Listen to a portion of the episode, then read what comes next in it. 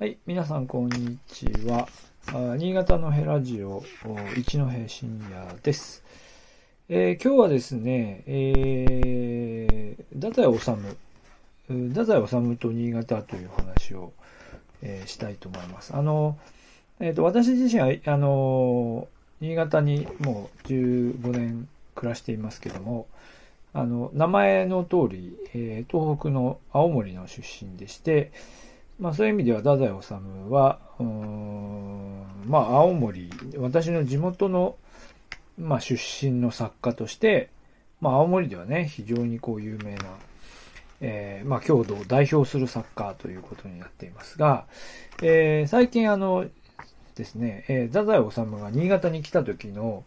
えーことについて、えーまとめた冊子を見つけてですね、ちょっとパラパラと読みましたので、そのご紹介をしたいと思います。えーっとですね、この冊子、今写真がこれ出てますけど、えーっと、この冊子はですね、育たべブックスっていうですね、えーまあ、新潟市内で、あのなんでしょうね、いろんなお土産屋さんなんかで、えー新潟本をいろいろこう、なんていうか、あの、陳列して、えー曲がりした感じでお店やってらっしゃる方いらっしゃるんですけど、えーそこで、あの、陳列されていたもので、えーこの、その、そのお店を、こう、企画されている、そ育たべブックスの松尾さんという方が、まあ、作った、300円だったかな。えーまあ、あの、小冊子ですね。小冊子の中で紹介されていたものです。で、えー昭和15年ですね。えー昭和15年だから、1940年。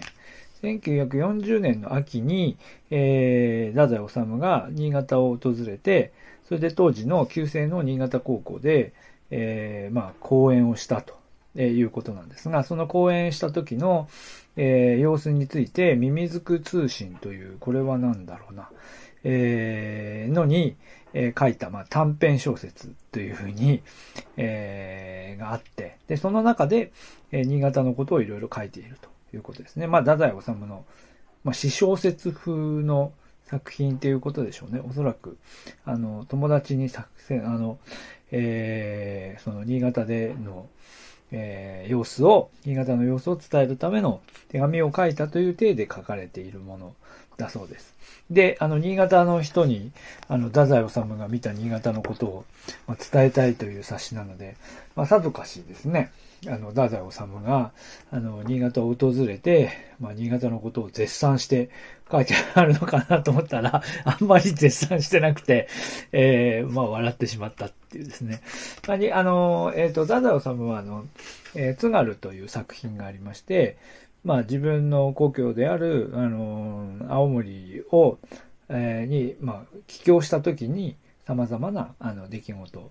を、ま、まあ、まとめて、同じような作品があって、まあ、これもこれでですね、まあ、だいぶ前にお読みましたけど、まあ、だいぶ中身忘れちゃいましたが、結構面白いんですけど、えーまあ、それの新潟版という感じで、まあ、決してなんというか、えーこ、あの、あの、ね、招かれていった新潟のことを絶賛してるかというと、まあ必ずしもそうじゃないっていうところが、まあ、良かったなと、えー思います。まあ、内容はね、これ買って読んでいただければと思いますが、えーと、まあ、この内容、昭和16年の1月に、まあ、発表、まあ、年明けてね、えー、11, 11月かな ?11 月に新潟に来て、えーその様子についてまた年明けにまあ作品にしたというもので、まあ、いろんなところが出てくると。ですね。えーで、まあ、あの、新潟、まあ、旧新潟駅ですね。今の、えー、磐梯公園とか、それから、磐梯橋とかですね。磐梯 橋、磐梯橋、磐梯橋のことは磐梯橋を渡りましたが、別段考えもありませんでしたっていうね。あの、なんていうか、ご当地者としては完全なる失敗でね。で、全く褒めてないっていうこととかですね。えーえーと、あと、まあ、えー公園に行って、えっ、と、新潟高校で講演をする、新潟高、えっ、と、旧制新潟高校で、えー講演をするんだけど、あんまり質問が出ないから、えーしょうがないので、なぜ挨拶をしなければならないのかとか、罪の意識についてとかっていうのをしょうがないから、あの、喋ったみたいな、なんか、あの、なんとも、あと何だったっけな、なんかあの、自分の作品をしょうがないから朗読したみたいなのもどっかに書いてあったような気がしますけど、まあなんか、苦し紛れに時間を埋めていったみたいな感じがして、うん。まあでもそれでも新潟のね、新潟高校の人たちはこれで喜んだのかもしれないですよね。で、で、その後、えっ、ー、と、その後日本海を見に行って、まあこれもですね、なんかやっぱりこう、11月ですからね、ちょっと寒い、えー、寒いこう風景の日本海を、えー、見て、えー、なんか、滅亡の風景とかですね、ひどいこと書いてあって、あの、苦、あのですね、まあ、太宰治が出身の、出身地は金木って言って、まあ、青森の中でも若干こう内陸の土地ではあるんですけど、でも基本的に日本海に面してますからね、大体同じような風景ですよ。だから、ちょっと褒めればいいんですけど、全然褒めてないっていうね。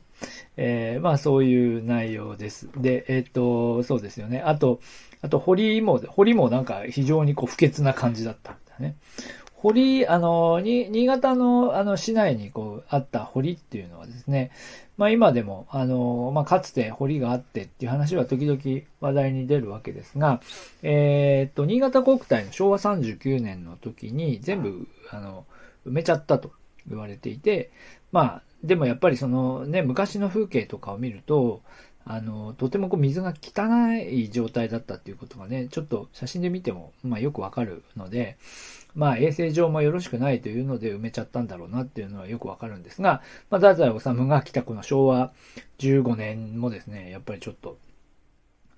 匂いもするような汚いとか感じのものだったようですよね。はい。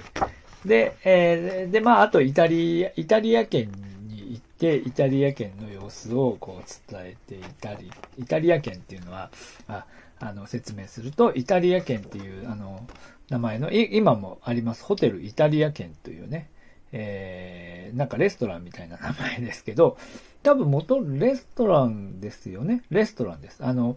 えー、ピエトロ・ミリオーレというですね、イタリア人の人が、えー、まあ、明治の初期に、えー、日本に来て、そして、まあ、なんか、こう、えっ、と、